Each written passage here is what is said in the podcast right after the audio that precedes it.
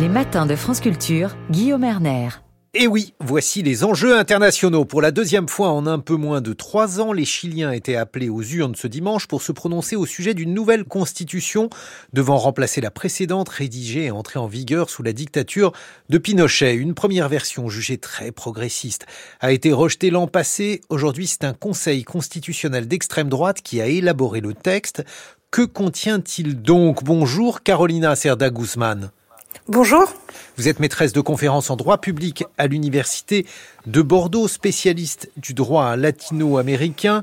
Le 29 octobre 2023, l'Institut de sondage Exante prévoyait que le non l'emporterait environ 70% des voix. Pouvait-on s'attendre à un tel résultat?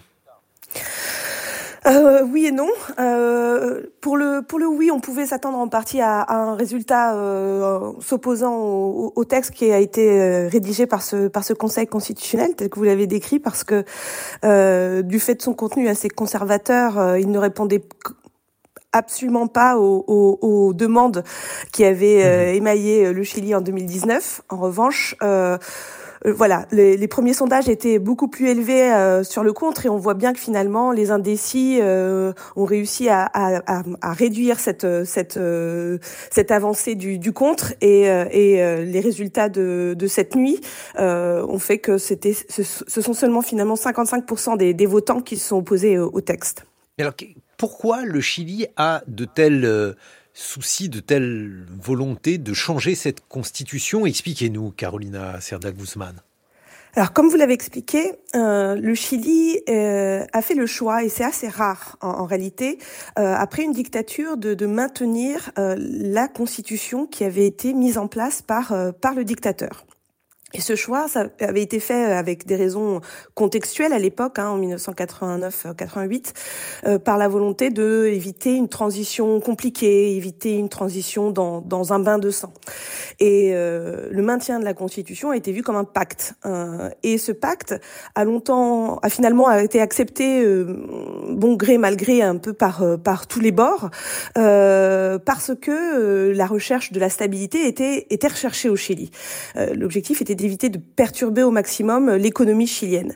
Et, et mais, mais, malgré tout, on a vu que ce, ce, cette constitution, euh, elle avait euh, en elle une clé, hein, une clé de lecture qui euh, imposait, ou en tout cas empêchait toute réforme sociale d'ampleur parce que elle facilitait, ou en tout cas elle, elle, elle exigeait hein, un rôle très réduit de l'État dans l'économie. Et, et, cette absence de, de possibilité pour l'État d'intervenir a euh, d'année en année posé de plus en plus de problèmes pour euh, davantage de justice sociale. Et c'est en 2019 que cette volonté de changement est apparue, où on a, ou en tout cas le peuple chilien a estimé que c'est à travers un changement de constitution qu'alors on pourrait réussir à obtenir une réforme de la santé, une réforme de l'éducation, une réforme euh, des retraites.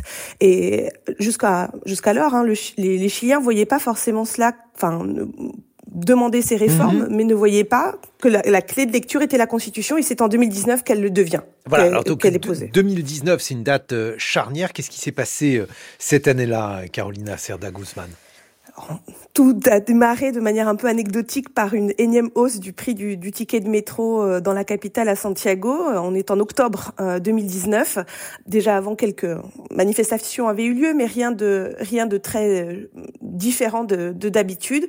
Mais là, cette hausse euh, a d'abord fait réagir les, les, les, lycéens, les étudiants dans la qui vont occuper les, les stations de métro, les bloquer, et puis très rapidement toute la population, enfin, en tout cas une grande partie de la population hein, euh, va, va, va rejoindre ce mouvement de contestation et le, le pays va être pratiquement paralysé pendant le mois d'octobre hein, avec des confrontations parfois très violentes avec la, mmh. avec la police et y compris un état d'urgence qui a été déclaré à l'époque par le, le président de la République. Et, euh, et c'est pour ça qu'on arrive jusqu'au 25 octobre, qui est le jour où on a eu la plus grande manifestation dans l'histoire euh, du pays, avec plus de 1,5 million et demi de Chiliens dans les rues, sachant qu'il y a 19 millions de Chiliens. On comprend l'ampleur de la la manifestation.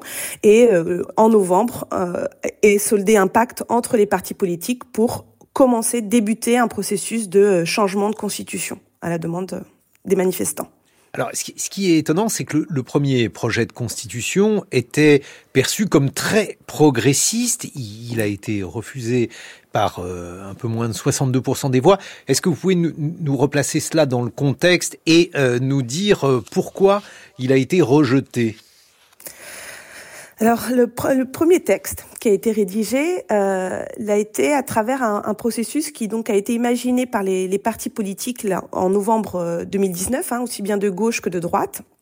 Et ce processus met au cœur, euh, aux manettes hein, de la rédaction du texte, euh, une instance qu'on a appelée la, la convention constitutionnelle et qui devait être euh, entièrement élue par euh, par le corps électoral. Et cette élection, elle va mettre du temps à être mise en place. Elle, elle sera mise en place simplement, simplement les 15 et 16 mai 2021. Et dans cette euh, convention constitutionnelle, on aura euh, qui sera qui était composée de 155 membres élus. On a une recherche euh, au maximum de, de, représentation de la diversité de du peuple chilien, avec une assemblée qui aurait était pour la première fois dans l'histoire mondiale paritaire, intégralement paritaire, autant d'hommes que de femmes, et avec une volonté de représenter euh, la plus grande partie des euh, peuples euh, originaires, les peuples autochtones chiliens. Et cette, euh, ce, cette assemblée hein, va rédiger pendant un an un texte. Et au regard des élections des 15 et 16 mai, on a très clairement euh, une représentation euh, des idées de gauche, mais aussi beaucoup de représentants des indépendants, donc de personnes qui n'étaient pas encartées dans un mhm. parti politique. Et euh, pendant un an, donc on a des personnes qu'on ne connaît pas de la vie politique chilienne qui vont être au cœur hein, de la rédaction de la Constitution.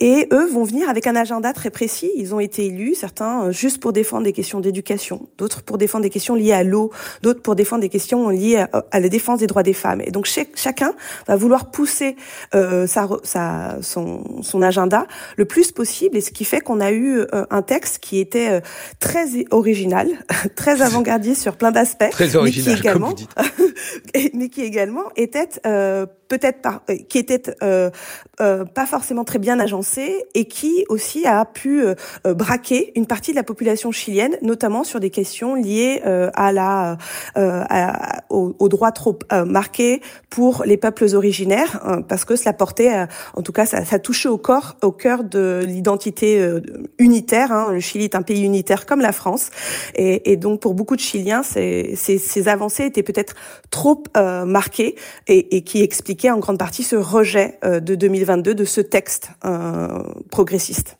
Et alors donc là, on, aurait affaire à une sorte de, backlash, en quelque sorte, comme on dit en français, donc de, retour en arrière.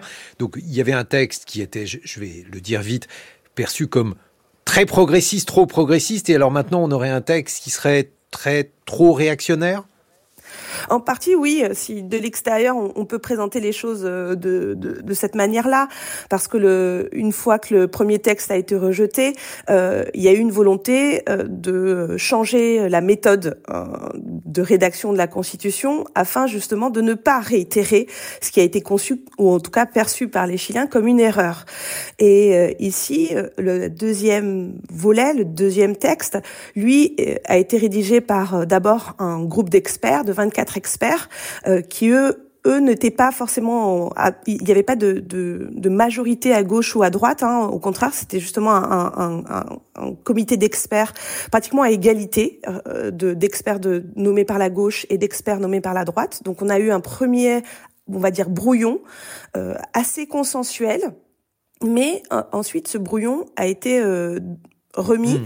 à une instance qui est le Conseil constitutionnel que vous nommez et qui, elle, a été élue euh, par la population chilienne, qui a donné une très grande majorité à la droite et à l'extrême droite, surtout à un parti, le Parti républicain, qui est assez récent au Chili, hein, qui date de 2019 et qui est lui extrêmement conservateur, qui euh, euh, revendique l'héritage de Pinochet, qui euh, loue la, la dictature et qui, du point de vue social, est extrêmement conservateur sur des questions liées à l'avortement, aux droits des femmes, etc.